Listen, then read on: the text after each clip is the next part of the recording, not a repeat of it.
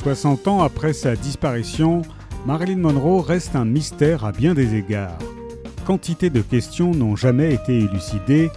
Ian Ayres, auteur de ce double projet ambitieux de film et de livre, s'applique depuis de nombreuses années à comprendre qui était la vraie Marilyn, la femme qui se cache derrière l'icône.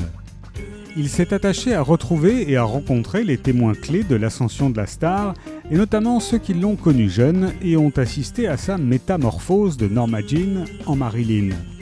Nombre de ces témoins n'ont jamais été interviewés devant une caméra comme sa sœur d'adoption Nancy Bolander Jeffries.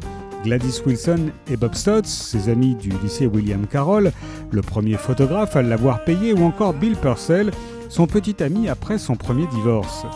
Certains lui ont confié des photos, voire des films de familles inédits que l'on trouvera dans ce livre enrichi de témoignages de personnalités aujourd'hui décédées, comme les comédiens Jerry Lewis et Tony Curtis, le patron de presse Hugh Hefner ou encore le producteur Stanley Rubin.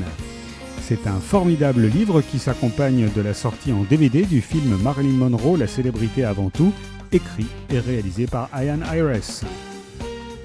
Marilyn Monroe, la femme derrière l'icône d'Ian Ayres est paru aux éditions de La Martinière.